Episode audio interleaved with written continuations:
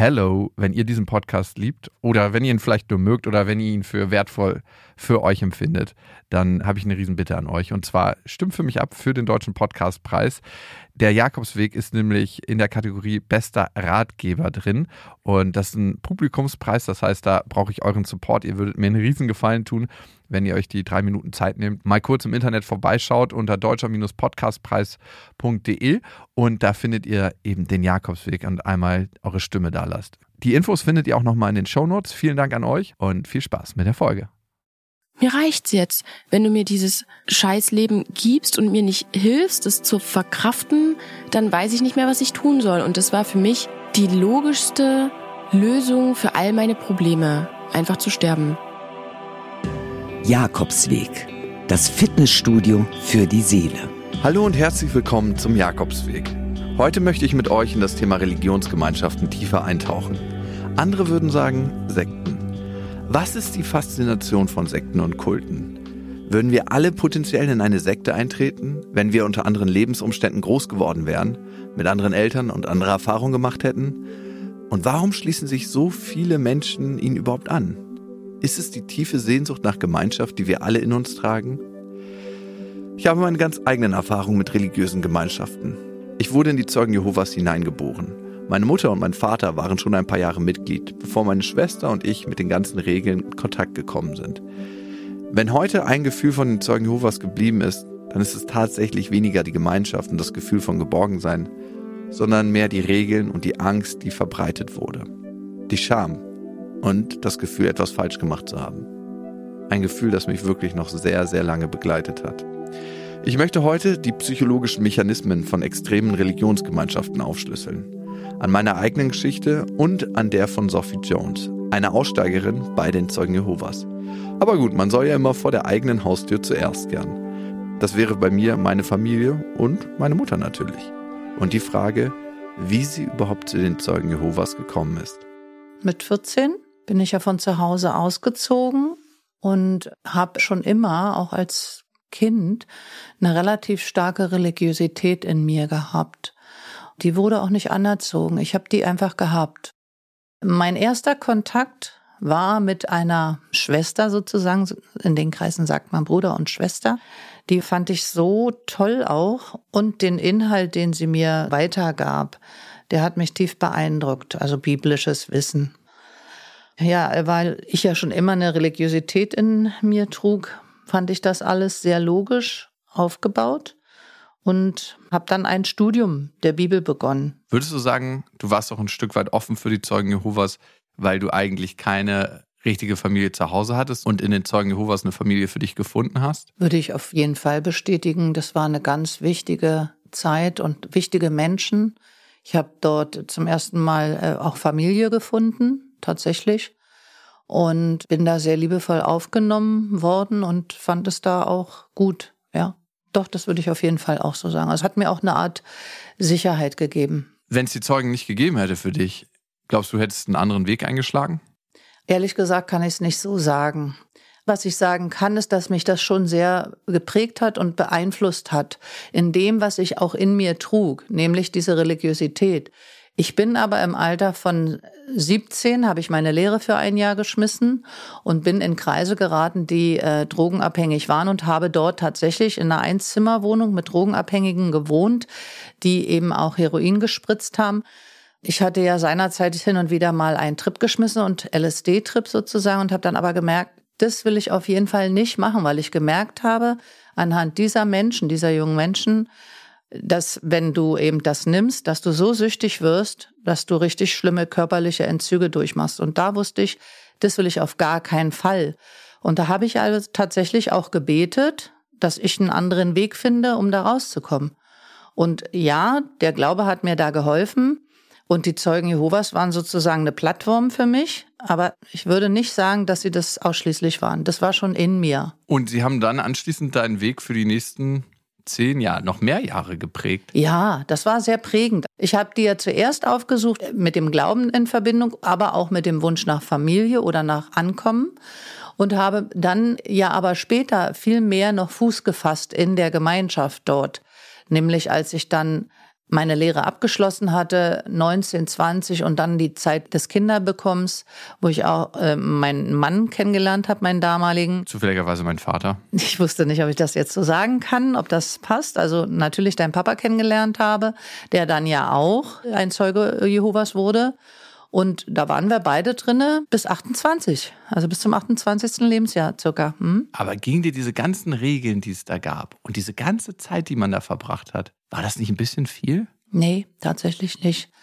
Es waren Verpflichtungen, ja, aber das ist, du musst dir vorstellen, wie eine Familie, die sich immer trifft und es war auch auferbauend. Also es waren gute Gedanken, Gespräche, Referate wurden gehalten. Es hatte auch ein bisschen so eine schulische Atmosphäre, will ich sagen, und die Gemeinschaft. Man hat sich ausgetauscht. Man ist ja auch untereinander befreundet gewesen, hat sich getroffen. Und ja, es gab Regeln. Und ja, das war auch ein Preis. Aber trotzdem ich habe nicht darunter gelitten und ich hatte auch nicht das Gefühl, dass Papa, also dein Papa darunter gelitten hat. Hast du das alles geglaubt, dass mit den Auserwählten, die dann ins Paradies kommen und alle anderen kommen nicht ins Paradies und die sind dann woanders und der Teufel versucht die Macht zu ergreifen auf der Erde und diese ganzen Geschichten mit Bluttransfusion und keine Geburtstage feiern. Hast du das alles geglaubt? Also ich hatte innerlich nie wirklich geglaubt, dass es 144.000 sein werden, die das Königreich Gottes erreichen. Ich konnte mir auch nicht vorstellen, dass Gott nur einige wenige und vielleicht sogar ausgerechnet die Zeugen Jehovas überleben lässt, wenn er das große Gericht über die Erde bringt. So haben wir es ja damals ausgedrückt. So wurde die Bibel interpretiert. Darüber habe ich auch gesprochen. Wurde mir auch nicht so erklärt, dass ich damit tatsächlich tief im Inneren äh, zufrieden war. Aber das ganze Große hat für mich gestimmt. Später, als ich mich davon gelöst habe, waren das tatsächlich auch Punkte, die mich dazu gebracht haben, mich von dieser Gemeinschaft zu lösen, ja, und auch, dass du, wenn du nicht den Willen dort tust, dass du ausgestoßen wirst in einer gewissen Art und Weise. Aber es würde ich genauso auch heute sehen. Ich glaube, dass jeder die Möglichkeit hat, sich auf sich zu besinnen und seiner tiefen Religion zu folgen. Aber ein selbstbestimmtes, freies Leben. Und du hast dann ja auch irgendwann gesagt für dich, du möchtest nicht mehr dabei sein. Wie kam es dazu? Naja, es kam durch eine entscheidende Geschichte dazu. Ich wollte meine Ehe verlassen und war auch nicht mehr glücklich mit dem Mann und habe dann einen anderen kennengelernt. Und sie haben es geahnt und wollten mich festnageln und wollten mich ausschließen. Und das war sowas, wo ich gedacht habe, nee, dann gehe ich selber. Und damit war ich dann von jetzt auf gleich praktisch komplett allein gelassen.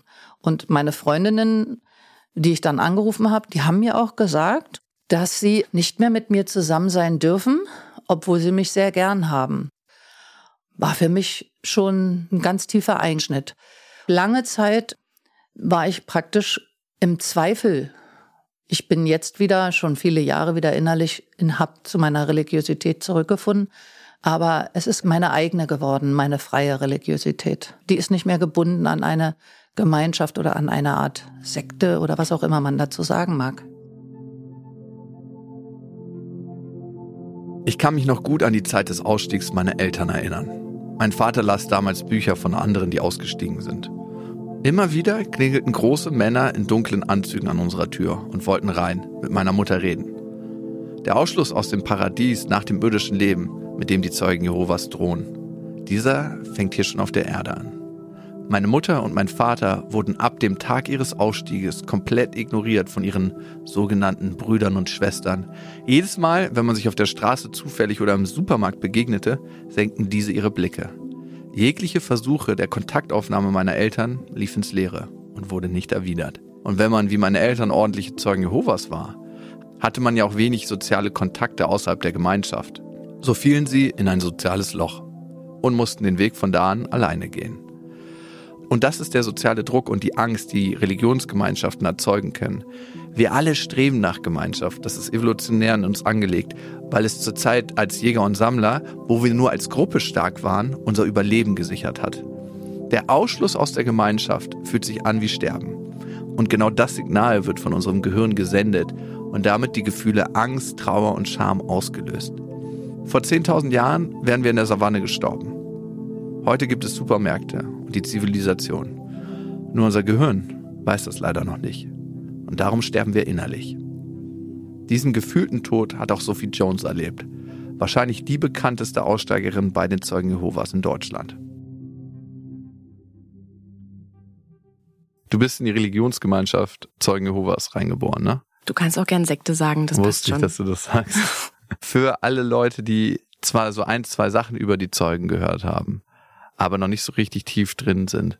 Wie würdest du die Zeugen Jehovas als Glaubensgemeinschaft beschreiben? Ich würde sagen, eine extremistische, fundamentalistische Religionsgemeinschaft, die sich hauptsächlich auf die Lehren der Bibel stützt, aber ihre eigene Literatur veröffentlicht hat und eigentlich hauptsächlich ihren Mitgliedern ihre eigene Auslegung der Bibel so eintrichtert. Und was ist so krass an den Zeugen Jehovas, dass es so schwer ist, dort auch auszusteigen? Ich bin ja selber reingeboren in die Zeugen Jehovas. Ich habe sieben Jahre meines Lebens dort verbracht. Auch gerade die erste Zeit ist sehr, sehr prägend. Ich würde sagen, die Zeugen Jehovas haben bis heute mein Leben beeinflusst. Alles, was dort ist. Und bei dir ist es ja noch viel krasser, weil du warst wie viele Jahre dort? 18. 18 Jahre. Und was würdest du sagen, im Kern macht es so krass, dort zu sein? Ich glaube, dass du einfach die Welt, wie sie wirklich ist, gar nicht richtig kennst. Also, dass du immer das Gefühl hast, du lebst irgendwie in einer Blase und du kannst nicht ohne. Also, du bist so manipuliert, dass du glaubst, es gibt außerhalb dieser Welt eigentlich nichts, was für dich wirklich erstrebenswert ist. Und du kannst einfach dich nicht lösen. Das ist wie eine Sucht quasi. Du bist so manipuliert mit Schuldgefühlen, mit Angst, mit dem Druck, einfach Gott zu gefallen. Du hast ja vor allem Angst. Es wird alles super extremisiert und für dich ist nichts so, wie es wirklich scheint. Aus deiner Erfahrung, ist das Kalkül oder hat sich das eher so entwickelt?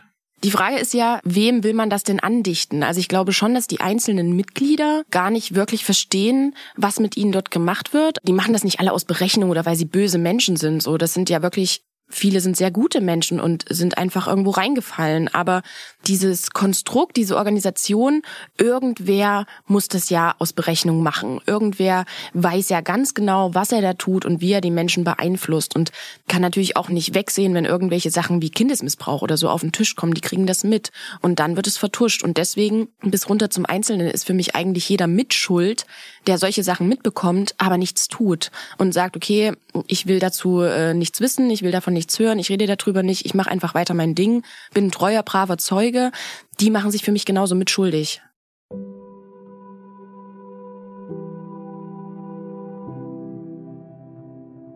Wann schaue ich weg? Wann sage ich Stopp? Wie funktionieren die Zeugen Jehovas? Sind sie nun eine Sekte, wozu sie in einigen Ländern deklariert wurden? Genau darüber möchte ich mit dem Sektenexperten und Psychologen Dieter Roman sprechen. Herr Roman, in Deutschland sind die Zeugen Jehovas offiziell keine Sekte.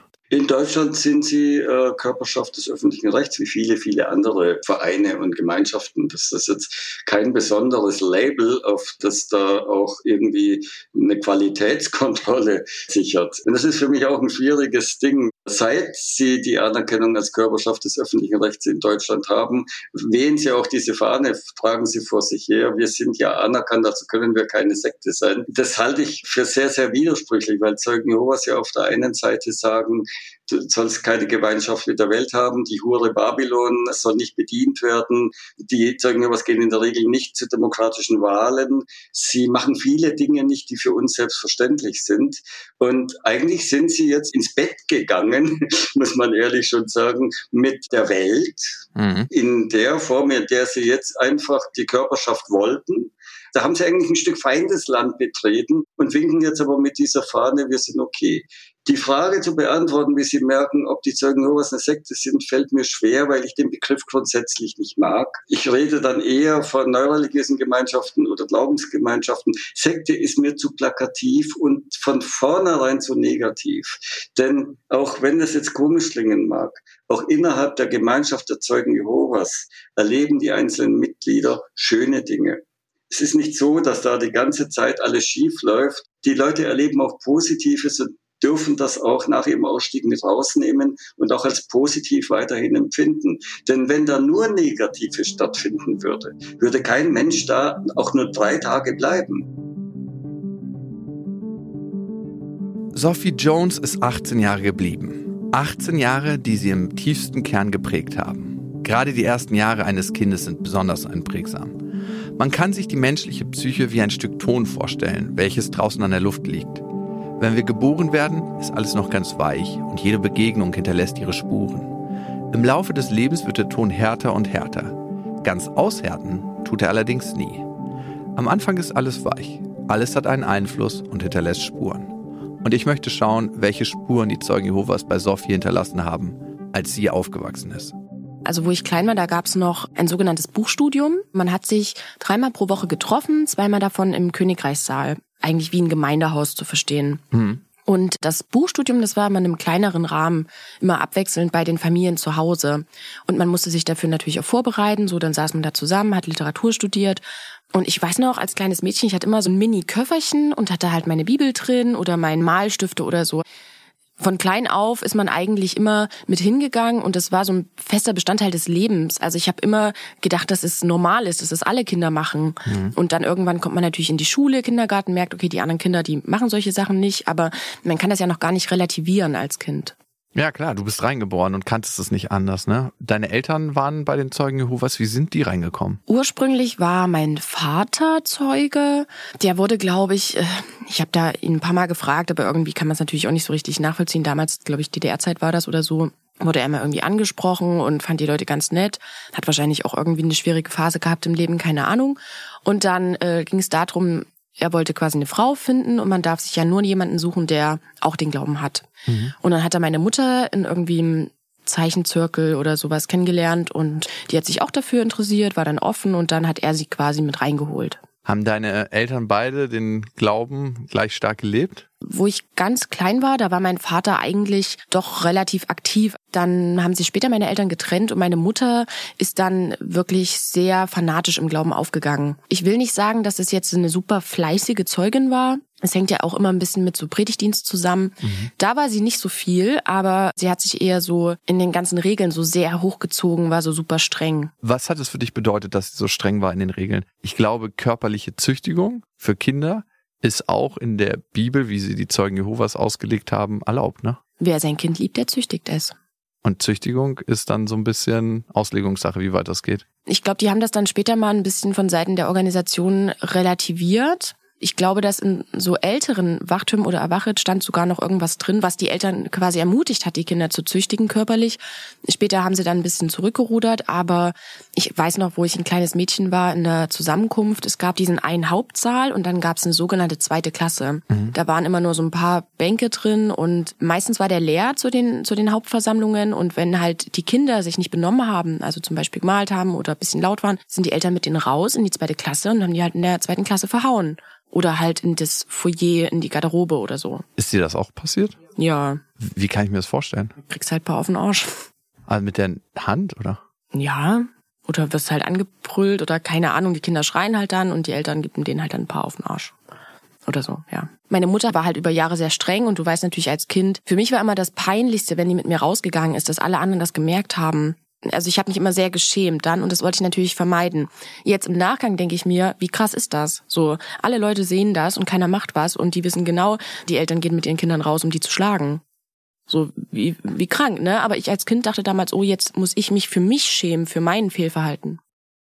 Die Beziehung zwischen deinen Eltern ging ja irgendwann auseinander, ne? Wie alt warst du da? Ich würde sagen so sieben oder acht. Also ich war auf jeden Fall noch in der Grundschule. Und Scheidung ist ja eigentlich nicht bei den Zeugen Jehovas vorgesehen, es sei denn, wegen Betrug, ne? Genau, also du darfst dich schon scheiden lassen, aber nur wenn einer von beiden Hurerei begeht. Oder halt, wenn einer stirbt, da bist du dann vor Gott quasi geschieden. Aber ähm, sie unterscheiden quasi zwischen einer Scheidung vor einem weltlichen Gericht und vor Gott. Mhm. Und wenn du jetzt zum Beispiel als Frau, du hast einen Mann, der dich halt schlägt oder der Trinker ist oder du verstehst dich einfach nicht, du kannst dich zwar scheiden lassen, aber bist halt vor Gott nicht geschieden. Das heißt, du darfst eigentlich nicht wieder heiraten. Also du bist nicht frei, hm. um zu heiraten. Was hat das für deinen Vater für Konsequenzen gehabt? Und wusste er das? Meine Eltern wussten das. Ihm wurde nahegelegt. Also ich muss dazu sagen, die Scheidung oder beziehungsweise die ganze Ehe meiner Eltern war schon ziemlich hässlich. Also es war schon eine ganz schöne Schlammschlacht und da hat auch diese die Versammlung super viel mitgemischt. Ne? Also um das vielleicht für Außenstehende so ein bisschen besser zu erklären, es ist nicht so eine Privatangelegenheit, wie es für normale Menschen ist, sondern man bekommt auch Ältestenbesuche, die mit einem wirklich über die intimsten Sachen in der Ehe sprechen. Also auch über Sex, über alles Mögliche wird da gesprochen.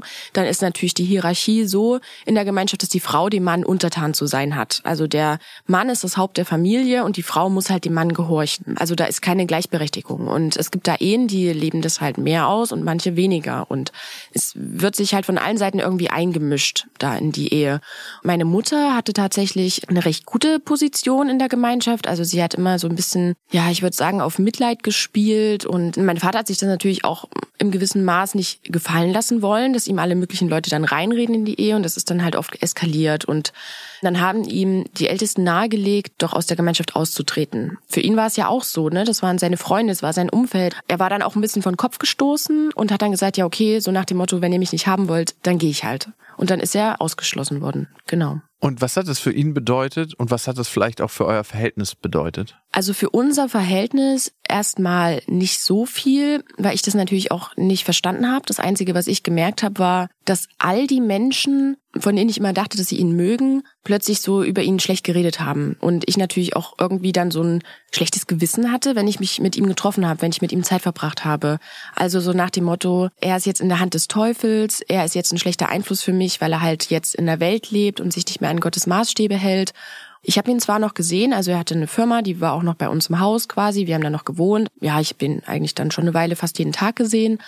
Aber es war auch nicht schön, weil die sich trotzdem immer einen Hahn hatten, meine Eltern. Man hat das gemerkt, wenn jetzt irgendjemand ausgeschlossen wurde, dann saß du in der Versammlung und der Redner hat dann irgendwann gesagt, die und die Person ist kein Zeuge Jehovas mehr. Aber im engeren Umfeld hatte ich das bisher nicht. Ich wusste mhm. gar nicht, was das bedeutet. Mhm.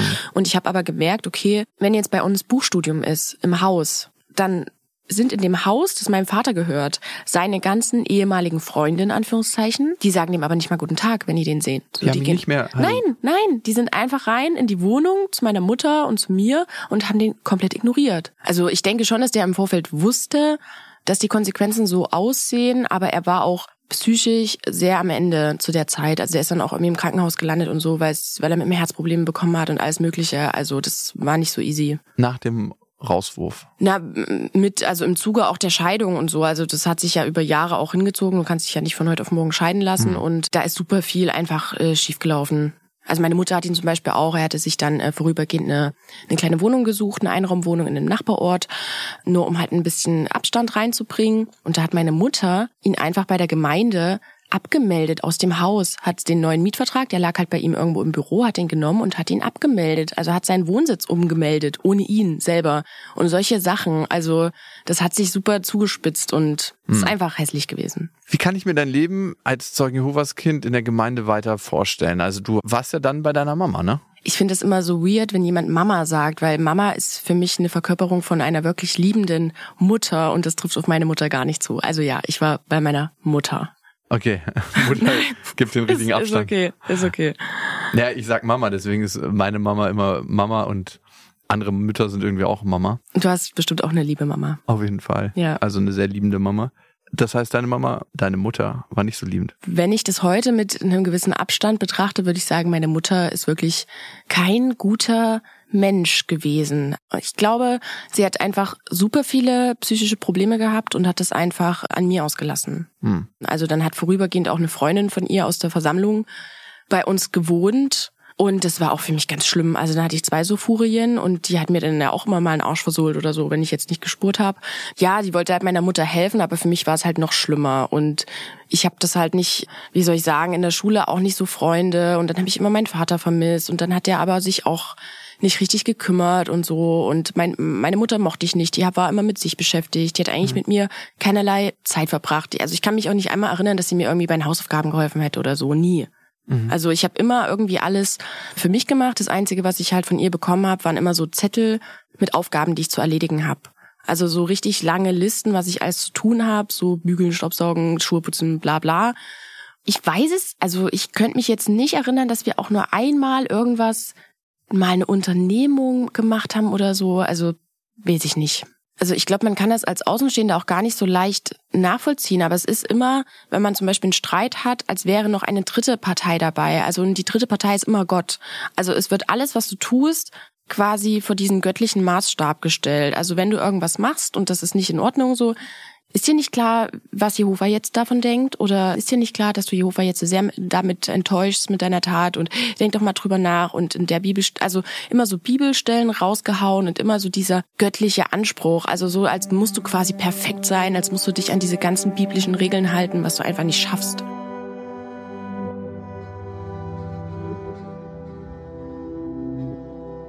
Dieser dahinterliegende psychologische Mechanismus, den Sophie erlebt hat, ist eine immer wiederkehrende Mechanik in einigen religiösen Gemeinschaften. Schauen Sie, diese Gemeinschaften machen ja etwas, das ich sehr verantwortungslos finde und auch unethisch. Sie versprechen ja eigentlich, wenn du richtig denkst, fühlst, handelst, betest, deinen Predigtdienst von Haus zu Haus gehst, also gehorsam bist, obedient, dann wird dir sowas wie Glück zuteil, beziehungsweise der Segen Gottes wird, äh, der Segen Jehovas wird bei dir sein. Das heißt, es ist immer ein Wenn-Dann-Spiel. Du bist permanent dabei, dich zu maximieren, zu optimieren, besser zu sein. Ich habe das irgendwann mal für mich so formuliert, diese Menschen sind gläserne Menschen. Sie haben keine eigenen wirklichen Geheimnisse. Alles wird offengelegt. Und bei den Zeugen Jehovas gibt es dann noch diesen Standardsatz, Jehova sieht alles. Das heißt, ich habe auch, was meine Sexualitätsentwicklung angeht, als Zeuge Jehova wirklich ein Problem, weil wenn der alles sieht, dann mache ich mich ja permanent schuldig. Und wenn man sich ständig schuldig fühlt und das noch von den eigenen Eltern weitergegeben wird, fühlt man sich nicht wohl und vor allem nicht zu Hause. Nee. Wie war es in der Schule? Warst du da ein Sonderling, dadurch, dass du ja eigentlich einen anderen Glauben hattest und als Zeugen Jehovas bist du ja eigentlich auch dazu innerlich verpflichtet, die frohe Kunde an andere weiterzutragen, also zu predigen, ne? Schule hat sich entwickelt über die Jahre. Also ich glaube, in der Grundschule war das noch relativ human. Da sind alle ja noch relativ nett.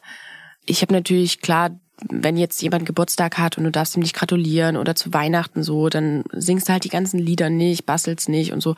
Das ist schon unangenehm, du schämst dich schon, aber ich glaube, je älter das wird, umso schlimmer wird das, weil dann kommen auch so andere Sachen ins Spiel, wie ähm, irgendwelche Popstars, Rockstars, Kinofilme, irgendwelche Konsolenspiele und so. Das kennst du ja alles nicht. Oder Markenklamotten. Das durftest du alles nicht? Nee. Also es wird immer so über diese Gewissensmasche gegangen. Also so nach dem Motto, du sollst dir keine gewaltverherrlichenden, materialistischen, unmoralischen Sachen ansehen, durchlesen, anhören und so weiter. Und dann immer so, naja, wie würde denn jetzt Jesus reagieren? Oder wie, was würde denn Jehova jetzt äh, davon halten, wenn du dir den und den Film ansiehst? Also es wurde immer so an das Gewissen appelliert. Und damit hattest du halt immer, wenn du solche Sachen gemacht hast, heimlich, totale Schuldgefühle, weil du ja auch genau weißt, Gott beobachtet dich. Das heißt, du guckst dir in der Schule die Bravo an, die sich deine Schulfreundin bei Netto gekauft hat und denkst dir, oh, das darf ich mir jetzt eigentlich gar nicht angucken. Gott sieht es ja. So, das ist ja unmoralisch, aber oder weltlich oder ja, solche Dinge, ne? Und das hast du dann immer in Gedanken. Also du bist quasi als Kind immer darauf gedrillt, alles, was du tust, muss einem göttlichen Maßstab entsprechen, den du unmöglich einhalten kannst. Warst du damit auch ein Stück weit Außenseiterin? Ja klar, ich war der größte Loser. Ja, ist halt so. Hm. Und wurdest du gemobbt? Ja klar. Ich konnte immer gar nicht mitreden mit nichts. Also ich habe mich immer gefühlt wie so ein wie so ein totaler Freak. Also zum Beispiel habe ich mal eine, das weiß ich noch, fünfte oder sechste Klasse, äh, so ein Mädel hatte ein T-Shirt und da stand irgendwas drauf. Und habe ich die gefragt, was ist denn das? Und hat die mich ausgelacht, weil das irgendeine Marke war, die ich nicht kannte. Irgendwann habe ich dann natürlich dazugelernt und habe gar nichts mehr so gefragt und so und habe einfach versucht, so ein bisschen still zu sein aber auch irgendwelche Spitzen von irgendwelchen Klassenkameraden oder so, dass die, wenn die mich zum Beispiel mit irgendwas verglichen haben oder so, ich wusste nicht mal, was die meinen, weil ich kannte die Filme nicht, ich kannte die Serien nicht, ich kannte nichts auch von dem ganzen Sprachgebrauch, der ganze Slang. Meiner war einfach anders. Das war halt vergleichsweise ähnlich damals, ne? Oder die Mädels zum Beispiel haben dann mal meine Sporttasche mit meinen Sportklamotten unter die Dusche gestellt, so im Sportunterricht. Dann waren halt meine ganzen Sachen nass. Konnte ich halt nicht mehr anziehen. Blöd gelaufen. Solche Sachen. Aber du warst ja eine Auserwählte. Ging dir das manchmal durch den Kopf, wenn alle anderen so gemein zu dir waren, dass am Ende du ins Paradies kommst, erlöst wirst und alle anderen nicht? sterben? Ja. Ja. Ja, das war so mein letzter Hoffnungsschimmer. Also ich war so super empfindlich. Ne? Ich habe immer so gedacht, oh jetzt, also ich hatte auch so eine innerliche Wut in mir, dass ich immer dachte, boah, das ist so ungerecht. Warum behandeln die mich so? Und dann habe ich immer gedacht, ja, Jehova, du siehst das, die kriegen schon ihre gerechte Strafe. Und ich habe mir dann auch manchmal vorgestellt, dass so Engel hinter mir stehen ne und mich halt beschützen und irgendwann quasi, wenn Hamagedon kommt, also gefühlt morgen, es war ja immer so nach dem Motto, es ist bald zu weit, nur noch eine kurze Zeit, dass die dann halt alle ihre Quittung kriegen quasi. Armageddon, das sollte schon 1914 kommen, 1975 und zu den zwei Events haben wir ganz viele Zeugen Jehovas ihre Häuser und alles verkauft und standen dann vor dem Nichts, als die Welt doch nicht untergegangen ist. Das war ja die Prophezeiung, dass die Welt untergehen wird und dass sich die Zeugen Jehovas so ins äh, sichere retten können und der Rest, bam, wird zerstört und dann ist das nicht passiert. Wie konnte man daran glauben? Ja, also ich glaube, die haben danach die Lehre dann nochmal so ein bisschen relativiert und haben auch gesagt, okay, es ist jetzt kein Weltuntergang mehr, sondern es gehen quasi nur die weltlichen Regierungen unter und alle bösen Menschen, was ja im Endeffekt eigentlich auch bloß heißt, alle, die halt keine Zeugen Jehovas sind. Das war für mich auch dann tatsächlich so ein Ausstiegsgrund, dass ich gedacht habe, okay, ich will doch nicht auf dasselbe reinfallen. Die haben doch auch immer gedacht, okay, 75, es ist jetzt soweit, jetzt kommt das Ende und dann ist nichts passiert. Was ist denn, wenn ich irgendwann, bin ich eine alte Frau, habe mein ganzes Leben dafür geopfert, für diesen einen Tag, der niemals kommt? Quatsch. Ah, da warst du noch nicht in deiner Pubertät so richtig, ne? Nee, das, das war dann nur vor meinem Ausstieg, so wo ich dann ein bisschen älter geworden bin, wo man dann ein bisschen mehr über seine Zukunft nachdenkt. In jüngeren Jahren hatte ich natürlich solche Gedanken nicht. Was würdest du sagen, hat das so in dich eingepflanzt? Was war es, dass das so glaubwürdig war für dich? Ja, das lässt sich wahnsinnig schwierig erklären. Also jetzt im Nachgang denke ich manchmal, eigentlich hat es doch auch ein bisschen was irgendwie mit Magie zu tun. Du stellst dir diese Dämonen, die Engel, Wasser verwandelt sich in Wein oder Jesus geht übers Wasser. Es ist ja schon irgendwas Magisches. Was paradox ist, weil Magie wird ja als spiritistisch eingestuft und komplett abgelehnt. Also ich habe ja zum Beispiel auch nie Harry Potter geguckt, ne? Aber diese göttliche Kraft. Also ich habe immer gedacht, es ist irgendwie alles möglich. Oder auch dieses, ich weiß nicht, ob du das kennst, dieses Tier mit diesen sieben Köpfen, mhm. das so super gruselig aussieht, wo Babylon die Hure, diese blutverschmierte Frau da drauf sitzt und es reitet und so furchtbare Bilder, die sich als Kind in den Kopf einfach eingebrannt haben. Das ist für dich total realistisch. Oder auch diese vier apokalyptischen Reiter. Das nimmst du total ernst und hast davor natürlich auch Angst. Und ich glaube, eins der größten Kontrollorgane ist einfach wirklich die Angst. Wann sind dir denn die ersten Zweifel gekommen? Also gab es da diesen einen speziellen Moment oder war es eher so, dass du eine Fassade hattest, wo Risse über Risse über Risse reingekommen sind? Mit der Fassade hast du es eigentlich ganz gut beschrieben. Es hat sich immer so ein bisschen aufgebaut. Das Problem ist, dass du immer gesagt bekommen hast, Zweifeln wäre was Schlechtes. Also wenn du zweifelst, ist es deine eigene Schuld, weil du schwach im Glauben bist. Und jetzt im Nachgang wird mir natürlich klar, was das für ein Manipulationsmechanismus ist, dass du einfach gar nichts in Frage stellen darfst. Aber damals, es gab halt nur ein richtig und ein falsch. Und wenn du halt in irgendeiner Sache eine andere Ansicht hattest, dann war das halt dein Problem. Dann musstest du so lange beten und mit Ältesten reden oder was auch immer, bis sich quasi deine falsche Orientierung quasi wieder gerichtet hat. Ne? Und zum Beispiel hatte ich mal mit 12, 13, da war mal irgendeine Sache, ich hatte eine Phase, da habe ich wirklich intensiv studiert, da war irgendein Widerspruch, ich weiß auch nicht mehr, was es war, irgendwas in der Bibel mit der Auslegung, es hat für mich einfach keinen Sinn gemacht. Ne? Und habe ich auch mal nachgefragt und das konnte mir aber keiner so richtig erklären und ich habe es dann einfach gelassen. Oder auch mit anderen Dingen. Zum Beispiel, es ist keine Lehre, aber ehre deinen Vater und deine Mutter aber mein Vater ist doch ausgeschlossen. Einen Ausgeschlossenen zu echten, auch wenn es die eigene Familie ist, ist dann wichtiger, weil ich ehre ja meinen Vater nicht, wenn ich ihn nicht grüße, wenn ich getauft bin. Also das macht gar keinen Sinn. Welches Gebot wiegt denn dann mehr? Das ist halt ein Widerspruch. Ich habe das nicht hinterfragt als kleineres Kind, aber irgendwie habe ich es ja trotzdem nicht verstanden. Ich dachte so, hä, das ist doch mein Papa, ich soll ihn noch ehren. Warum darf ich dem nicht mehr Hallo sagen dann? Und diese Widersprüche, die in dir aufkamen, wie haben sich die auf dein Leben ausgewirkt? Wie hat sich dein Leben verändert? Warst du dann noch diese treue Bibelschülerin? Ich war sehr zerrissen. Also das, das weiß ich tatsächlich. Ich habe mich wirklich gefühlt wie etwas, das du mit aller Kraft auseinanderreißt. Wie hat sich das geäußert? In der Depression auf jeden Fall, aber das merkst du ja, du reflektierst es ja nicht so als Kind oder als Teenie. Du willst es halt irgendwie allen recht machen und merkst, du kannst es nicht. Dann stehst du so vor dir und denkst, okay, gebe ich jetzt auf, ich schaff's eh nicht oder versuche ich es weiter, dann wirst du älter, hast natürlich mehr Versuchungen, wie zum Beispiel mal eine Zigarette zu rauchen oder mal mit einem Schuljungen irgendwie zu knutschen oder so und dann denkst du dir, okay, dann probierst du vielleicht mal diese Dinge und äh, führst dann irgendwann so ein Doppelleben, weil du ganz genau weißt auf der einen Seite, okay, du glaubst es zwar, die Lehren, aber du kannst dich eh nicht daran halten, du schaffst es gar nicht. Oder ich habe ja trotzdem das eigentlich geglaubt, aber ich habe einfach gemerkt, dass ich es gar nicht schaffe. Dieser Druck war einfach so groß, dass du so perfekt sein musst und einfach dich an all die Sachen halten musst, das hat dich total erdrückt. Und du hast gerade von Depression gesprochen. Woher kamen die? Was glaubst du? Naja, natürlich von der Sekte größtenteils, würde ich jetzt mal sagen, aber auch von dem Verhältnis mit meiner Mutter einfach. Also das war nicht schön. Also wir haben in den Hochzeiten, in den Spitzenzeiten dann wirklich jeden Tag mehrfach gestritten, bis aufs Messer. Also richtig uns angebrüllt und ja, die hat mir auch meine Tür ausgebaut von meinem Zimmer und solche Geschichten. Also ja. Warum das?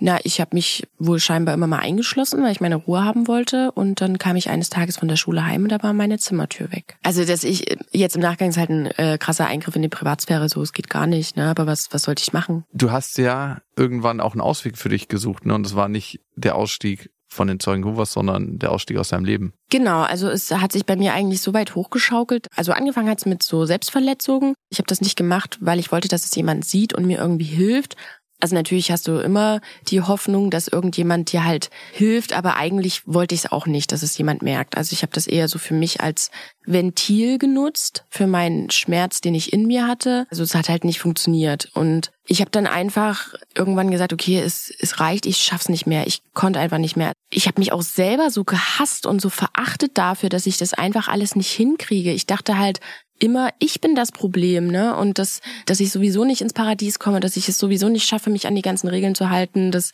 ich sowieso eine Sünderin bin, dass Jehova alles sieht, was ich mache und ja sieht, dass ich einfach viel zu schwach bin dafür. Und auch mit meiner Mutter, ich bin auch immer angefleht, dass wir uns besser vertragen und dass er mir hilft, dass er mir diese diesen Gehorsam gibt und diese Weisheit und so.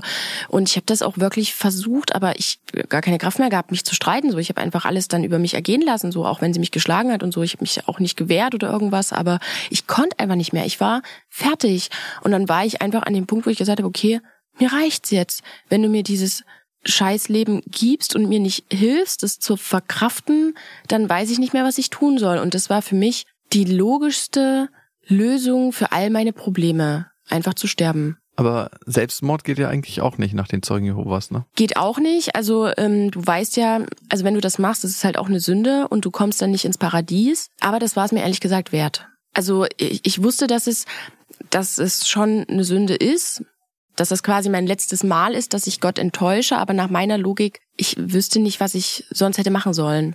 Es war der letzte Ausweg. Konntest du irgendwie dir Hilfe holen oder Rat bei den Zeugen Jehovas dann?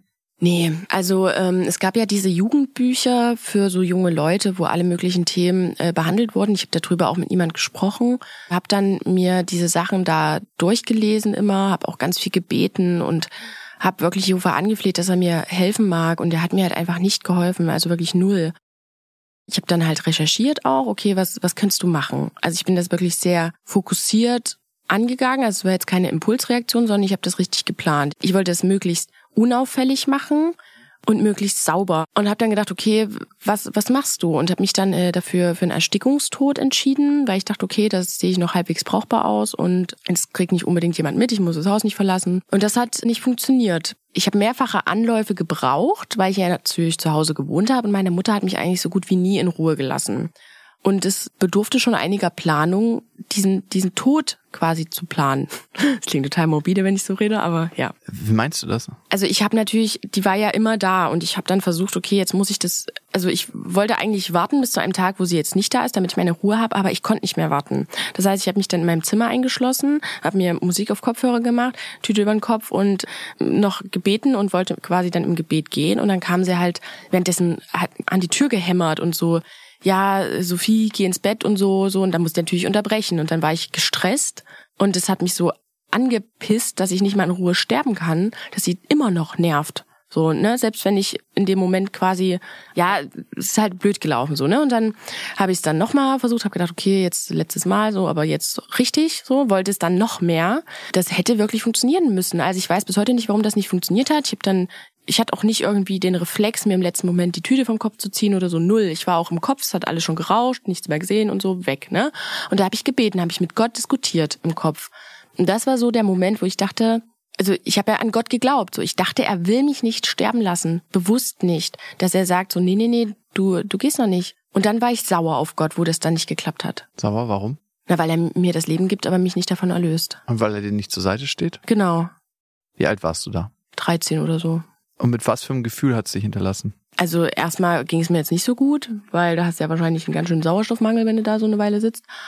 Also ich habe tatsächlich, das muss ich noch kurz erzählen, ich hatte in meiner Versammlung eine Mutter von, also ein bisschen jünger war die vielleicht als meine Mutter und die, die hatte zwei Jungs, die der eine war jünger als ich, der andere älter und mit der kam ich ganz gut klar. Also ich habe mir auch immer so ein bisschen wie Ersatzmütter gesucht, weil ich mit meiner Mutter ja kein gutes Verhältnis hatte. Und die hatte das auch mal mitbekommen, dass ich, die hat mir einen Schnitt gesehen von mir am Arm, hat mich gefragt, was da war und da habe ich gesagt, ja, da äh, vom Schlittschuh laufen und so. Und das hat sie mir nicht geglaubt, weil ich konnte halt auch einfach nicht lügen, Lüge ist ja auch Sünde. Und ähm, hat aber sich dann sich gar nicht mehr dazu großartig geäußert. Also an einem meiner Selbstmordabende habe ich ihr SMS geschrieben und habe ihr gesagt, dass ich nicht mehr verkrafte mit meiner Mutter und dass ich jetzt sterben möchte und so weiter. Und dann hat sie meine Mutter angerufen. Ich lag dann heulend im Bett irgendwie. Meine Mutter kam ins Zimmer und hat gesagt, ja, hier die und die hat gerade angerufen. Hä, du willst sterben oder ich weiß es gar nicht mehr, wie das war. Und da habe ich nur gesagt, nee, ist nicht wahr oder so. Und dann hat sich das Thema erledigt. Also haben wir niemals wieder darüber gesprochen. Okay, der Selbstmordversuch ist nicht geglückt. Wie ging es danach weiter? Also du warst 13, 14, du bist ja irgendwann von zu Hause ausgezogen und hast du da so ein Doppelleben geführt? Ja, also mir ging es wirklich zu der Zeit so schlecht, dass ich auch in der Schule komplett schlechte Noten hatte. Also ich hatte in der achten Klasse im Halbjahr in Mathe einen Durchschnitt von 5,5. Das heißt, ich habe nur Fünfen und Sechsen bekommen, obwohl ich nicht dumm war. Also ich habe ein paar Jahre vorher noch so in Mathe irgendeine so Schulmeisterschaft gewonnen. Ne? Das war einfach meiner mentalen Gesundheit geschuldet. Ich war bis dahin noch auf dem Gymnasium und dann wurde die Entscheidung getroffen, dann gemeinschaftlich mit meinen Eltern irgendwie, dass ich dann auf die Mittelschule wechsle. Habe dann die zehnte Klasse auf der Mittelschule gemacht, wollte da eigentlich nochmal so einen kleinen Neuanfang hinlegen. Und da hat sich dann aber durch diese neuen Einflüsse und so, ich habe dann da auch eine Freundin gefunden und da habe ich dann wirklich auch mein Doppelleben ein bisschen mehr ausgelebt und mich halt innerlich auch ziemlich von dem Glauben so entfernt. Da hat sich dann einfach die Chance aufgetan, eine Ausbildung anzufangen und dann auszuziehen. Und das habe ich dann auch gemacht. Da bin ich mit 16 dann ausgezogen.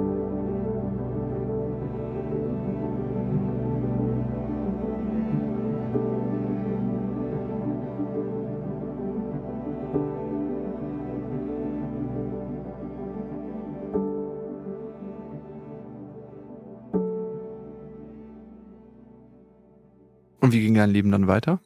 Naja, ich bin in eine eigene kleine Wohnung gezogen mit 16 in der Nähe von Leipzig, also so anderthalb Stunden ungefähr entfernt von meinem damaligen Wohnort. Und bin dort aber weiter in die Zusammenkünfte gegangen, also habe quasi nur die Versammlung gewechselt. Meine Mutter hatte da eine Freundin in demselben Ort, die hat dann auch zwei Eingänge weiter von mir gewohnt, die dann so ein bisschen auf mich aufgepasst hat oder mich überwacht hat, wie man es nennen mag. Und auf der anderen Seite hast du so ein Leben außerhalb der Gemeinde dort geführt, ne? Wie hat das ausgesehen? Naja, ich hatte ja nicht so viel Freiräume. Also ich habe jetzt am Ende dann tatsächlich so mit 15, wo ich dann noch in der Schule war, meinen Vater vorgeschoben. Ich habe dann gesagt, ich schlafe bei meinem Vater, war dann aber bei einer Freundin, habe bei der übernachtet und habe da auch immer mal geraucht und so, und hab mal was getrunken und ja mit Jungs abgehangen und so. Aber alles im humanen Bereich. Also ich war nicht mal in der Disco. Also ja. Hat dich das innerlich irgendwie beunruhigt? Weil Gott sieht ja alles. Sehr, aber mir hat auch der Kick gefallen.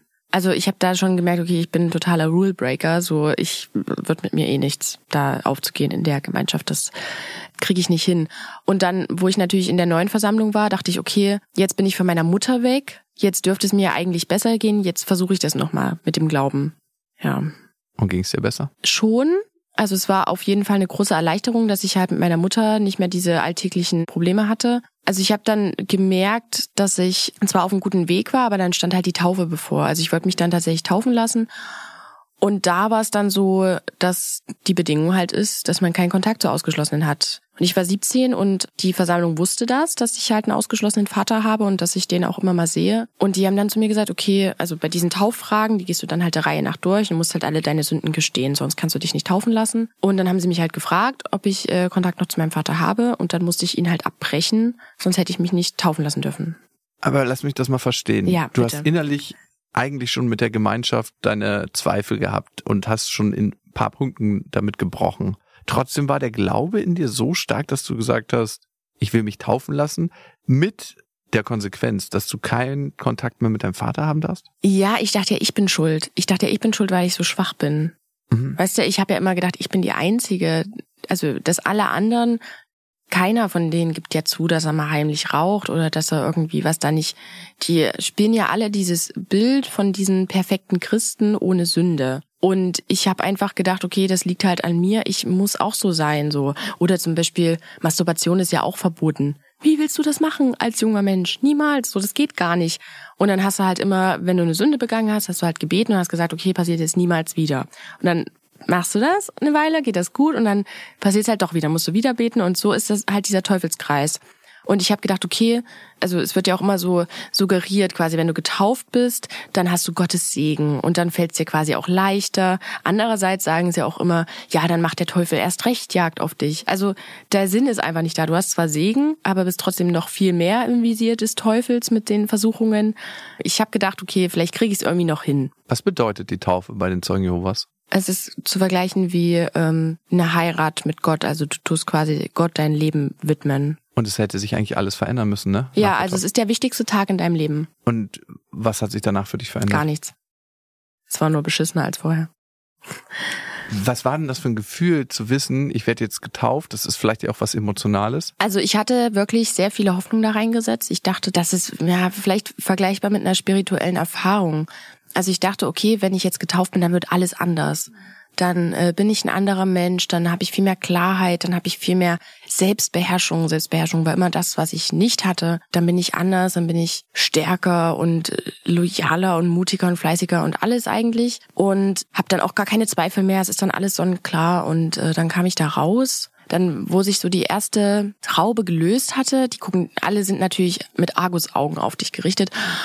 Und dann, dann löst sich das, dann gehen langsam wieder alle ihre Wege in der Pause und denkst dann so, okay, Jetzt bin ich getauft. Und jetzt? Also es fühlt sich gar nicht anders an. Irgendwie, du denkst dir, okay, hm, vorne hatte ich jetzt noch Zweifel. Sind sie jetzt noch da? Sind sie noch da? Oh ja, sie sind noch da. So. Wie ging's denn von da aus weiter für dich, als du gemerkt hast, dieses erhoffte Gefühl, irgendwie in Gottes Händen getragen zu werden und nicht mehr sündigen zu müssen, das stellt sich überhaupt nicht ein. Es ist alles wie vorher. Also ich war ehrlich gesagt äh, wieder sehr depressiv, aber vorrangig durch den Kontaktabbruch zu meinem Vater. Also ich dachte, du erfängst halt Segnung, wenn du ein Opfer bringst. Aber das, das ist nicht passiert. Also am Anfang haben das auch, hat das auch das Umfeld noch verstanden, dass ich halt traurig war, dass ich ihn vermisst habe und so und dass das für mich schlimm war. Aber mit der Zeit lässt das halt nach. Und dann stellen sich da so Fragen wie, na, warum geht sie denn jetzt so schlecht? Sie hat doch das Richtige getan, so, ne? Oder steht sie etwa nicht dahinter? So will sie das vielleicht eigentlich gar nicht? ich dachte, okay, warum geht's mir denn so schlecht, wenn ich ja eigentlich das Richtige getan habe? Das habe ich nicht verstanden. Ich habe genau das gemacht, was Gott von mir verlangt hat. Wo ist meine Belohnung dafür? Also müsste es mir da nicht besser gehen, wenn ich das Richtige getan habe? Und dieser Widerspruch ist halt immer größer geworden. Und dann hat's irgendwann Klick gemacht. Da habe ich dann irgendwann gesagt, okay, wofür leide ich? Wofür? Das macht gar keinen Sinn. Ich habe alles gemacht, was in meiner Macht steht. Und trotzdem geht's mir so beschissen. Will ich das wirklich mein Leben lang? Selbst wenn der Gedanke aufkeimt und man sich mehr und mehr mit dem Gedanken anfreundet, auszusteigen. Für sehr viele Aussteiger bleiben Zweifel. Was ist, wenn es diesen vielleicht bestrafenden Gott doch wirklich gibt? Was ist, wenn die Zeugen Jehovas recht haben? Etwas, das man über Jahre geglaubt hat, hinterlässt Spuren und erzeugt Gewohnheiten. Mit Gewohnheiten brechen erzeugt ein sehr, sehr unangenehmes Gefühl in uns. Es braucht eine Menge Leidensdruck. Und verstärkend dazu kommt die Gemeinschaft, die die Mitglieder am Ausstieg hindern will. Und genau dahinter steckt ein System, sagt Dieter Roman. Wir sprechen da gerne von einer Art Ausstiegsphobie, die gezüchtet wird in solchen Gemeinschaften. Das heißt, in diesen christlich-fundamentalistischen Gemeinschaften wird sehr schnell definiert, was alles Schlimmes passiert, wenn du die Wahrheit, das Licht, die Energie, die Kraft verlässt. Man wird krank, man wird auf der Straße enden, äh, Menschen, die man mag, werden Schaden erleiden. Also es wird quasi systematisch über Jahre eine Phobie, könnte man beinahe sagen, gezüchtet, die das Aussteigen eigentlich tabuisiert, beinahe von Tabu macht, als Unmöglichkeit darstellt. Bei den Zeugen Jehovas kommt allerdings etwas dazu, das ich sehr unangenehm und ungerecht finde. Die Zeugen Jehovas sind da wohl eine der Gemeinschaften, die am rigidesten mit dem Thema Ausstieg umgeht. Sie sagen ihren Mitgliedern, dass der Ausgestiegene oder der, der die Gemeinschaft verlassen hat, dass mit dieser Person auch keinerlei Gemeinschaft mehr gepflegt werden kann. Also es ist eine Art Shunning, würde man auf Englisch sagen, auf Deutsch, soziale Ächtung. Also Aussteiger aus der Gemeinschaft der Zeugen Jehovas haben in der Regel keinen Kontakt mehr zu ihren leiblichen Eltern, Geschwistern, Verwandten, die noch in der Gemeinschaft der Zeugen Jehovas sind. Irgendwann geht es ja vielen Menschen so und gerade ist die Ausstiegsquote bei den Zeugen Jehovas ja recht hoch, mhm. dass die Menschen aussteigen wollen. Dann kommen sie zu ihnen und was können sie den Menschen mitgeben, wenn das jetzt Menschen hören, die gerade zweifeln, die sich überlegen, egal ob sie bei den Zeugen Jehovas sind oder in anderen Religionsgemeinschaften, wo sie merken, ach, ich möchte hier eigentlich austreten.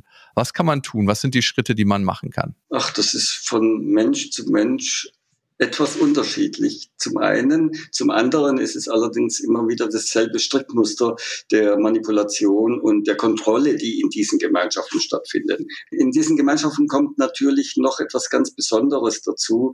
Ich bin ja nie genug. Ich bin nie wirklich angekommen. Ich bin, mir wird permanent eine Karotte vors Maul gehalten, von der ich nicht weiß, dass ich die eigentlich niemals erreichen kann. Aber diese Karotte ist, was ich will. Ich will gehorsam sein, ich will Teil der Gemeinschaft sein dürfen, ich möchte in der Wahrheit leben dürfen. Es kommt dann dazu, um da dann leben bleiben zu können, muss man das einzelne Mitglied permanent schuldig und sündhaft fühlen lassen. Die Leute fühlen sich permanent schuldig und sind permanent dabei zu warten auf in dem Fall Armageddon, dass die Erde, wie wir sie kennen, nicht mehr existiert und dann endlich die paradiesischen Zustände kommen. Hm. Also es gibt nicht wenige, die warten tatsächlich. Ich habe Zeugen Jehovas auch schon angesprochen darauf. Also ihr sitzt in einem Wartesaal eines Bahnhofs, die Züge kommen und gehen, die fahren ab und kommen an und ihr steigt nie ein. Und so verbringen diese Leute ihr ganzes Leben in der Hoffnung, und das finde ich schon sehr perfide, in der Hoffnung, dass die Welt, wie wir sie kennen, untergeht. Also äußerst defizitär und pessimistisch in der Sichtweise. Was als erstes stattfindet oder das Thema, mit dem mich die meisten Aussteigerinnen konfrontieren, ist, sie suchen sehnsüchtig nach Begriffen für das, was ihnen geschehen ist. Sie fühlen sich ja auch im Ausstieg schuldig. Sie haben ja das Gefühl, jetzt bin ich in der Dunkelheit, in der Hand Satans, von Dämonen umgeben, weil ich die Wahrheit und das Licht verlassen habe.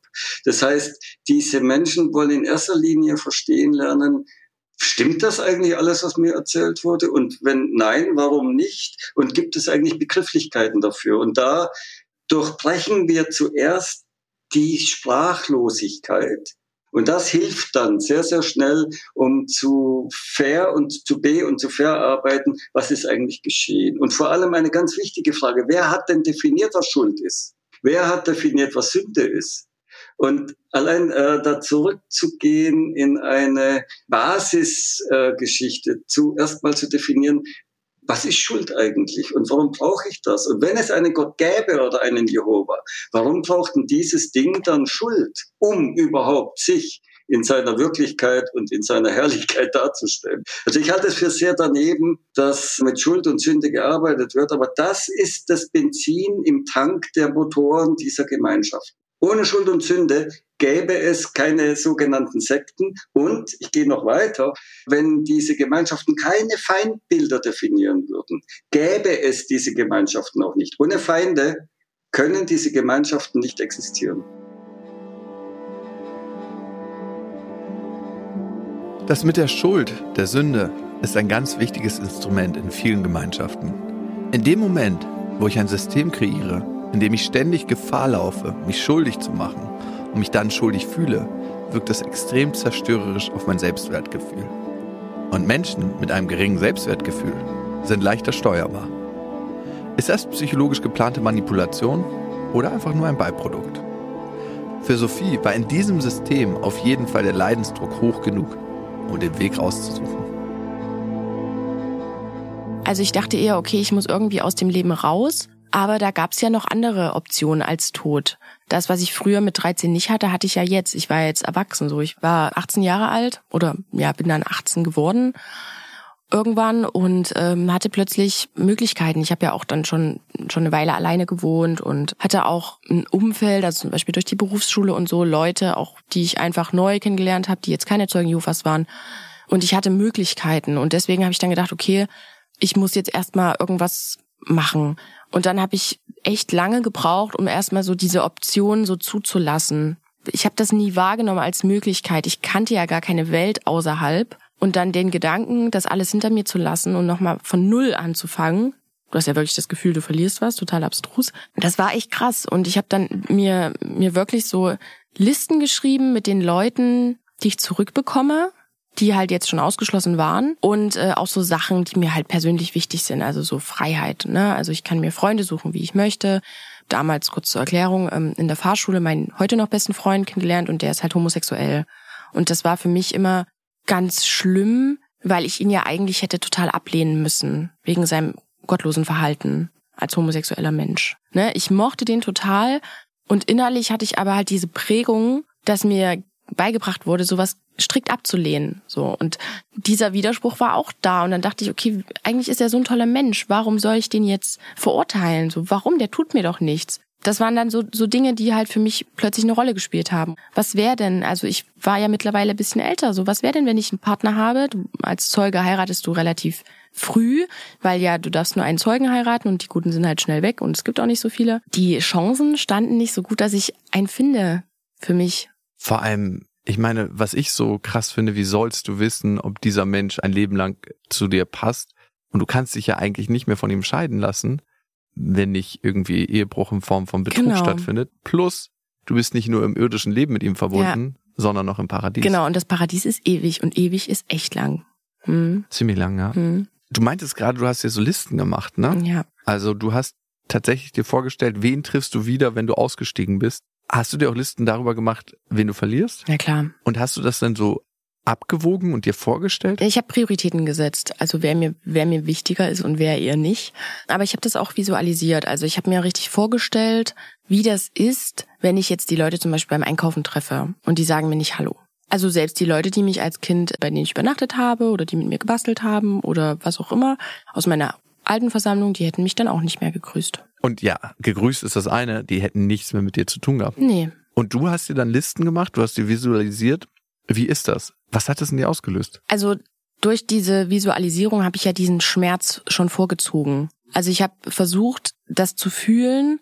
Wie, wie wäre das für mich in dem Moment, wenn ich jetzt an der Kasse stehe und die kommen rein und die ignorieren mich total, so dass ich einfach diesen Schmerz schon mal durchlebt habe und für mich einfach mir klar gemacht habe, okay, das ist real und das kann so passieren. Das muss nicht so passieren, aber die Chance ist halt sehr, sehr hoch und habe quasi diesen Verlust schon mal vorgefühlt. Es klingt ein bisschen verrückt, wenn ich es jetzt so laut ausspreche.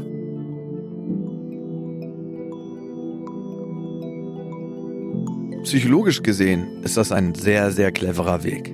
Ganz oft vermeiden wir unangenehme Gefühle im Leben. Zumindest da, wo es geht. Das lenkt extrem unser Verhalten.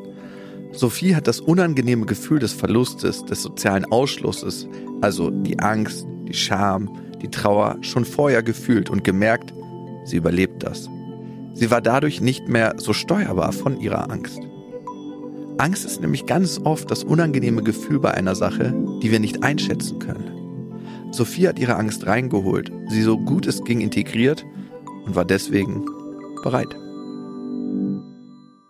Mir war klar, wenn ich diesen Schritt gehe, dann gibt es kein Zurück. Dann gibt es einfach kein Zurück. Dann werde ich nicht in einem halben oder einem Jahr hingehen und sagen, äh, ja, ich habe es mir anders überlegt, ich möchte doch wieder Zeugen Jehovas sein. So, das hätte es nicht gegeben diese Blöße hätte ich mir nicht gegeben und auch so, ich wollte einfach, wenn ich mich einmal entscheide, das durchziehen auch. Und da war es einfach nötig, im Vorfeld wirklich also diesen Verlust auch richtig zu spüren, weil es ist ja nicht nur dein soziales Umfeld, es ist dein Lebensinhalt, das ist alles, was mein Leben ausgemacht hat. Ich habe ja alles verloren, auch meine Hoffnung auf ein Leben im Paradies. So das, ich habe es ja geglaubt tatsächlich, ne? Das war dann halt weg. Meine Überlegung war immer, okay, was will ich in einem Leben im Paradies auf ewig? wo die Menschen, die ich liebe, nicht da sind, weil sie mittlerweile alle ausgeschlossen sind, wo ich ja selber auch gar keine Gewissheit habe, dass ich hinkomme, weil wer garantiert es mir? Oder will ich vielleicht lieber jetzt hier in diesem kurzen irdischen Leben mal glücklich sein und nicht nur Opfer bringen und dann Zeit auch mit den, mit den Menschen haben, die ich liebe und halt dafür auf diese Chance aufs Paradies verzichten? Deine Entscheidung hast du getroffen. Ja. Wie hast du es gemacht? Ich habe meine Entscheidung dann für mich getroffen und bin zu einer letzten Zusammenkunft gegangen. Und das war das sogenannte Gedächtnismahl, also das Abendmahl des Herrn. Das begehen die Zeugen einmal im Jahr. Das ist meistens so Ende März, Anfang April. Und habe mir vorgenommen, ich ziehe diese Veranstaltung noch durch. Und danach sage ich den wenigen Menschen, die mir wichtig sind, dass sie mich das letzte Mal sehen. Und dass das dann war. Und das habe ich gemacht. Es gab natürlich super viele Tränen, wir haben super viel geweint. Dann bin ich gegangen und es hat sich dann natürlich rumgesprochen wie ein Lauffeuer. Und dann haben auch natürlich ganz viele versucht, mich zu kontaktieren, mit mir zu sprechen, mich nochmal zu bekehren. Die Ältesten standen vor meiner Tür, wollten mit mir reden. Ich habe sie nicht reingelassen, habe alle Anrufe abgeblockt, alle E-Mails, Nachrichten, alles abgeblockt. Bin dann eigentlich der Sache weitestgehend aus dem Weg gegangen. Was war das für ein Gefühl in dir? Befreiungsschlag. Hattest du keine Angst? Doch, aber es war ja keine greifbare Angst. Ich höre das immer mittlerweile, äh, ich habe ja zu super vielen anderen Aussteigern Kontakt und ich kenne niemanden, der das so gemacht hat wie ich. Also die meisten schreiben irgendwie einen Brief oder machen das richtig offiziell oder haben nochmal Gespräche. Ich hätte das gar nicht gekonnt. Also ich wusste ganz genau, wenn ich mich noch einmal mit jemand hinsetze und rede, dann knicke ich ein. Das schaffe ich nicht.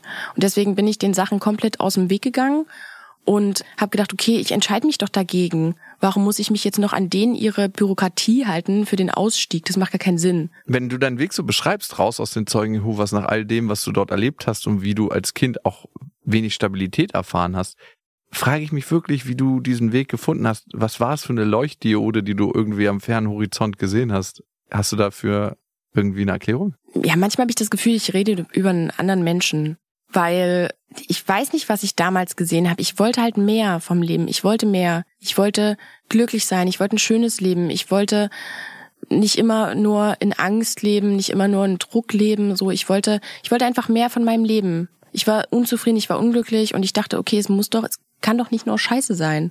Ich glaube, das Problem an der Sache ist einfach, dass ein völlig falsches Gottbild geschaffen wurde von Menschen, die das für ihre Zwecke ausnutzen. Also das, was wir Jehova nennen, existiert so nicht. Weil wenn man das wirklich objektiv beleuchtet, was einem da gelehrt wird, das ist alles so widersprüchlich, das, das kann nicht sein. Also ich bin danach tatsächlich erstmal, ich hatte die Nase voll von Religion. Also ich hatte nicht das Bedürfnis, jetzt irgendwo anders nach der Wahrheit zu suchen, so. Ich war erstmal fertig damit.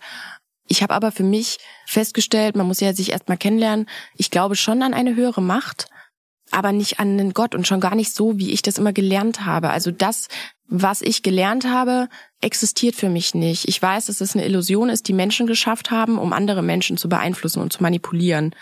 Aber diese Angst, was du sagst, ist es vielleicht doch wahr?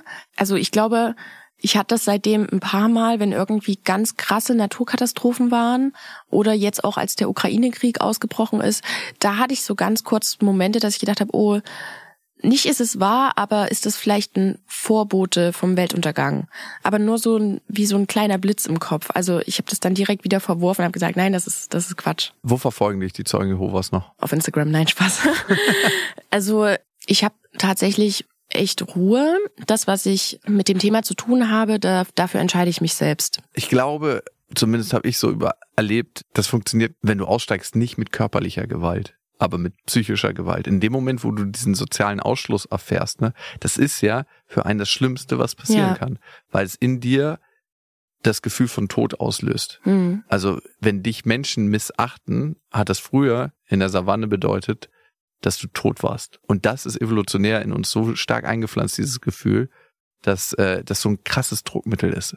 Und so arbeiten Sekten. Ja. Und so arbeiten auch die Zeugen Jehovas. Und wenn du eine Lehre über so viele Jahre erfährst, schleift sich das neuronal in dein Gehirn ein. Und ich frage mich, wo bleiben Überreste von dem, was dort gelehrt wird? Konntest du dich einfach mit dem Ausstieg davon befreien oder gab es immer wieder Sachen, wo du gedacht hast, so hier bin ich in meinen alten Glaubensmustern drin? Ich glaube, man muss das ein bisschen splitten. Also ich bin raus und wollte eigentlich mit dem Thema gar nichts mehr zu tun haben. Ich habe das auch in meinem neuen Umfeld eigentlich gar nicht kommuniziert, mhm. habe aber natürlich gemerkt, dass ich oft an meine Grenzen gekommen bin. Also ich hatte immer das Gefühl, ich kann irgendwie gar nicht richtig mithalten mit allen anderen. Also ich hatte das Gefühl, ich hänge sehr hinterher, ich muss super viel aufholen. Ich bin einfach immer noch wie so, als hätte ich Jahre auf einem anderen Planeten gelebt. Das war für mich eigentlich das Schlimmste. Krasse Probleme hatte ich eigentlich dann nur, was so jetzt Geburtstagsfeiern, Weihnachten, solche Sachen angeht. Das habe ich auch heute noch. Also weiß nicht, irgendwie fühlt sich das immer noch sehr befremdlich an. Ich bin die ersten Jahre eigentlich immer verreist, wenn ich Geburtstag hatte. Da war ich dann auch immer super, ja, neben mir und traurig. Das hat mich dann schon immer ein bisschen so verletzt. Da kam das dann zu diesen Events immer hoch. Dann hat man das halt nochmal gefühlt, aber die restliche Zeit war eigentlich okay. Also ich wollte mit dem Thema nichts zu tun haben. Und ich habe aber gemerkt, dass ich nicht frei leben kann, weil ich das noch nicht angenommen habe. Und dann habe ich mich mit 23 auf YouTube geoutet, habe ein YouTube-Video gemacht, also habe meine ganze Geschichte erzählt. Da habe ich dann gemerkt, okay, das tut mir richtig gut. Die Resonanz war auch extrem positiv, das hätte ich nie gedacht. Also ich hatte auch eine völlig falsche Selbstwahrnehmung. Ich habe mich immer noch sehr dafür geschämt. Hast du es dann auch niemandem gesagt? Ich habe das niemand gesagt. Meinem schwulen besten Freund, dem habe ich das nach meinem Ausstieg gesagt, aber nicht den Umfang nicht klar gemacht. Also der hatte ja zu dem Thema gar keinen Bezugspunkt. Ich dachte, der findet das schlimm. Ich habe das nur einmal gesagt, dann haben wir aber nie großartig darüber geredet. Ich habe nicht erklärt, was da dahinter steckt. Es gab ja damals auch nicht so viel Aufklärung zu dem Thema, dass man sich irgendwie hätte informieren können oder so, was das bedeutet. Ne? Und ich wollte darüber mit niemandem reden. Mir war das peinlich. Und ich weiß noch, dass ich auf meine neuen Arbeit, da habe ich das mal im Vertrauen meiner Chefin gesagt, weil die ja mitbekommen haben, so mit Geburtstagen, Weihnachten, dass es irgendwie komisch ist bei mir. Und die hat das dann jemand anders erzählt. Und da war ich richtig sauer. Das war mir so peinlich, dass die das rumerzählt hat. Und für die war das gar nicht schlimm. Und da habe ich gemerkt an diesem Punkt, hä, warum schäme ich mich? Warum? Ich habe doch nichts gemacht. Und mir war das super viele Jahre auch unangenehm, dass ich so lang gebraucht habe, auszusteigen. Ich habe gedacht, es war lang, dass ich mit 18 raus bin. Ich dachte, das war viel zu spät.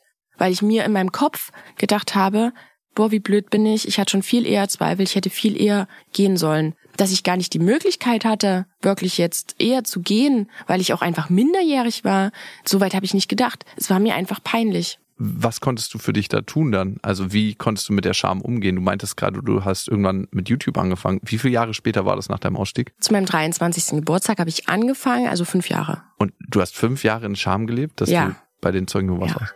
Du hast also 23 Jahre deines Lebens in Scham Vergeudet. und Angst. Ja. 23 Jahre. Ja.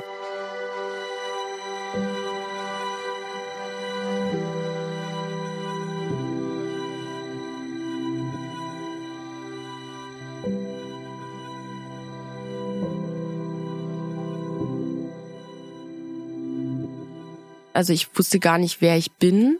Ich hatte ja vorher nie die Möglichkeit, irgendwie herauszufinden, was bin ich für ein Mensch, was habe ich für einen Charakter, was habe ich vielleicht für Hobbys, so. Was will ich werden? Will ich vielleicht eher ein Punk werden oder will ich ein Hipster werden oder will ich Astronautin werden oder Sängerin oder was auch immer. Du kannst es auf jeden Lebensbereich übertragen. Ich wusste gar nicht, wer bin ich denn überhaupt?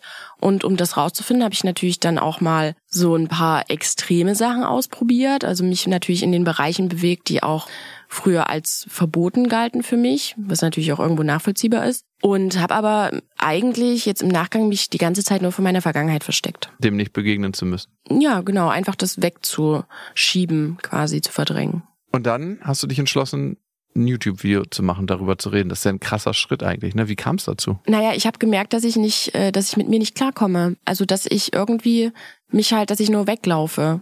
Ich glaube, der Knackpunkt war das mit meiner Chefin, dass ich mich da so geschämt habe, dass die das erzählt hat.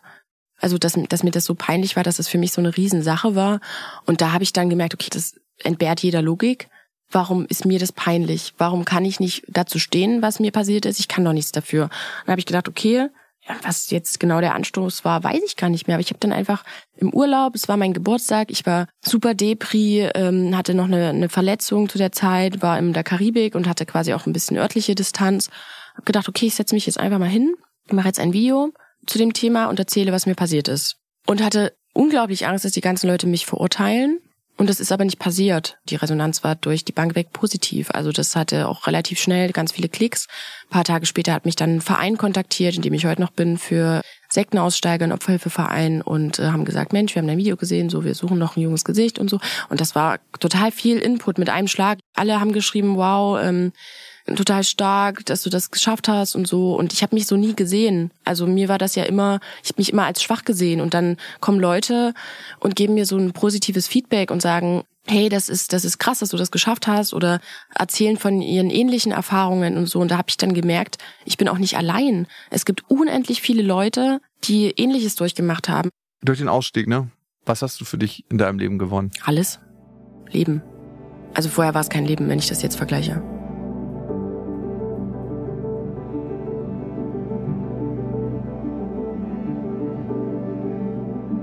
Sophie Jones leistet heute Aufklärungsarbeit, um Menschen zu helfen, die einen ähnlichen Weg vor sich haben, die für sich eine Entscheidung treffen wollen, die sich eingesperrt fühlen in einem Gefängnis, das wir nur in unseren Köpfen aufmachen können. Für Dieter Roman ist es eine ähnliche Arbeit.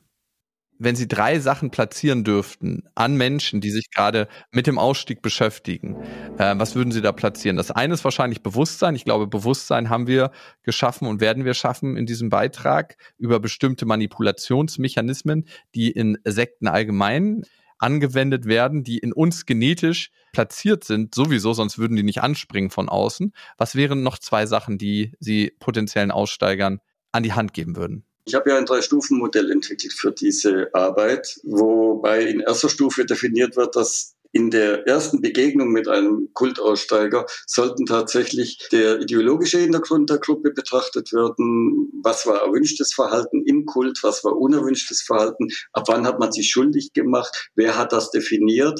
Dann wird klar gemacht, wie sah denn der Kultalltag eigentlich aus? Weil in diesem Setting eines Kults spielt das Maß der Kontrolle eine wahnsinnig hohe Rolle. Also Kontrolle dessen, was darf ich lesen, welche Musik darf ich hören, welche Kleidung sollte ich tragen, welches Essen sollte ich essen. Es bleibt dann nichts dem Zufall überlassen. Und diese Dinge dann einfach ganz nüchtern zu betrachten und zu sagen, hey, Freiheit bedeutet auch, dass man es anders machen kann. Das ist ein wichtiger Aspekt, den Mut zu entwickeln, weiterzugehen, Risiken einzugehen. Das ist etwas, das diese Kultaussteiger nicht kennen. Kultaussteiger können mit dem Begriff Freiheit absolut nichts anfangen. Das macht ihnen Angst weil sie gelernt haben, vor allem wenn sie hineingeboren wurden, dass es nur eine richtige Antwort auf eine Frage geben kann. Es kann niemals zwei, drei oder vier geben, Möglichkeiten. Es ist wirklich wichtig, dass diese Leute Danach sehnen sie sich auch, dass sie Perspektivenwechsel erlernen, dass sie jonglieren lernen mit Bällen, wie der Jongleur im Zirkus, mit Möglichkeiten und dass sie den Mut haben, Fehler zu machen. Fehler machen ist in all diesen Gemeinschaften verpönt. Kultaussteiger haben immer Fehler gemacht. Äh, solange man im Kult ist, dann würde man im Kult alles richtig machen. Wäre man ja am Ziel, hätte die Karotte erreicht und könnte einfach gehen und sagen Tschüss. Vielleicht nochmal, um eine Sache klarzustellen. Mir geht es nicht darum, eine Religionsgemeinschaft, eine Sekte zu bashen. Es geht mir vielmehr darum, sich Strukturen psychologisch anzuschauen und die Wirkung auf uns Menschen zu erkennen. Denn diese Strukturen finden sich nicht nur bei den Zeugen Jehovas, sondern auch in manchen anderen religiösen Gemeinschaften. Am Ende geht es mir um Freiheit. Darum, für sich eine gute Entscheidung treffen zu können. Sich bewusst für eine Sache zu entscheiden und nicht unbewusst. Vielen Dank an dieser Stelle an euch fürs Zuhören und vielleicht gibt es ja eine Person in eurem Umfeld, der es was bringen würde, diesen Podcast zu hören. Dann empfiehlt ihn gerne weiter. Und ihr könnt den Podcast natürlich abonnieren und bewerten auf Apple Podcasts, auf Spotify und überall, wo es Podcasts gibt. In den Shownotes sind auch nochmal Anlaufstellen, wo ihr euch Hilfe holen könnt, äh, verlinkt. Ein großes Danke geht an Martin Petermann für die Redaktion, an Milan Fey für den Schnitt und die Komposition und an Marie Seltmann für die redaktionelle Leitung. Jakobsweg, das Fitnessstudio für die Seele.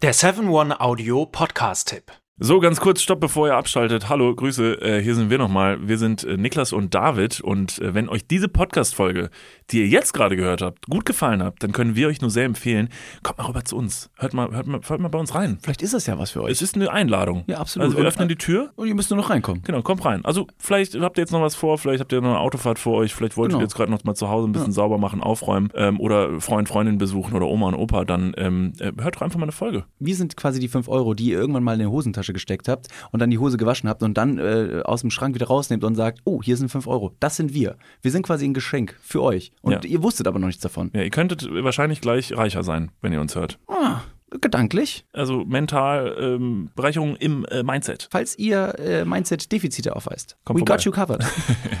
Wir gleichen das aus. Also bis gleich. Dudes, der Podcast, überall und auf allen Podcast-Plattformen.